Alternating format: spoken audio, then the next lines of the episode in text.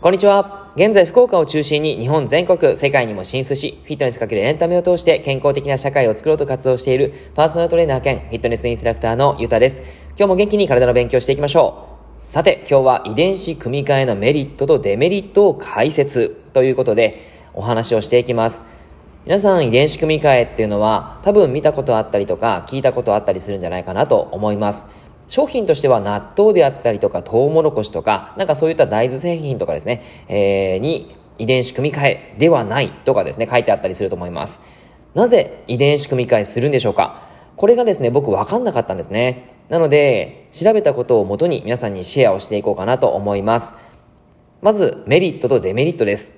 メリットは、遺伝子組み換えは簡単に言うと、元々の細胞に強い遺伝子をプラスすることだそうです。つまり、病気に強い遺伝子をプラスすれば病気に強くなりますし、よく育つ遺伝子をプラスすればよく育ちます。美味しくなる遺伝子をプラスすれば美味しくなるということですね。補足として収穫量が圧倒的に増えるそうですね。やっぱり遺伝子組み換えをすることによって病気に強くなったりするので、あと美味しく育ちますから、その排気が少なくなってくるんですね。あとは栄養価が上昇するそうです。人工的にではあるんですけど、一部の栄養価を高めることも可能だということですね。さらに、世界の上を救うと。やっぱり供給量が増えることで、食材が今まで行き渡らなかった人に対して、安価で行き渡りやすくなってくるということが、プラス、まあ、ポイントですね、メリットになってきますので、世界の上を救うということにつながってきます。一方、デメリットとしては、やはり健康被害、これが一番怖いですね。遺伝子組み換えそのものが不完全なんです。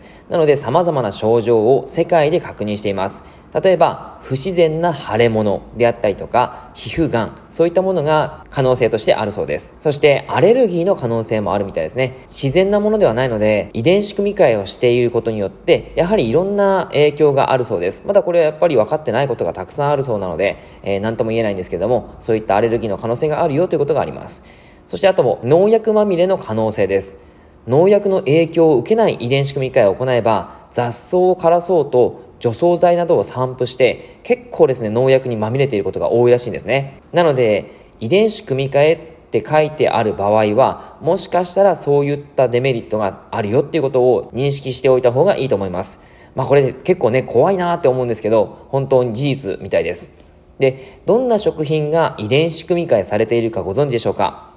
遺伝子組み換え食材は大豆、納豆、豆腐、味噌、あとはじゃがいも、菜種、トウモロコシ、天才糖、パパイヤ、そういったものがあるそうですね。裏の成分表示を見ると遺伝子組み換えではないって書いてありますけども、それが確認できると思います。結構多いのがアメリカ産であったりとか、カナダ産、ブラジル産、アルゼンチン産、インド産とかに多いようです。まだただ最近だと遺伝子組み換えって表示がない食材もあるので、今伝えた原産国と遺伝子組み換えされている食材への知識っていうのは必要ですね。僕個人としては遺伝子組み換え食材はできるだけ食べないようにしています。理由としてはまだ未確定の研究結果しか出ていないからです。今後の研究が進んで安全になる日が来るとすごくいいかなと思います。はい。では今日は以上です。聞いていただいてありがとうございました。では、良い一日を。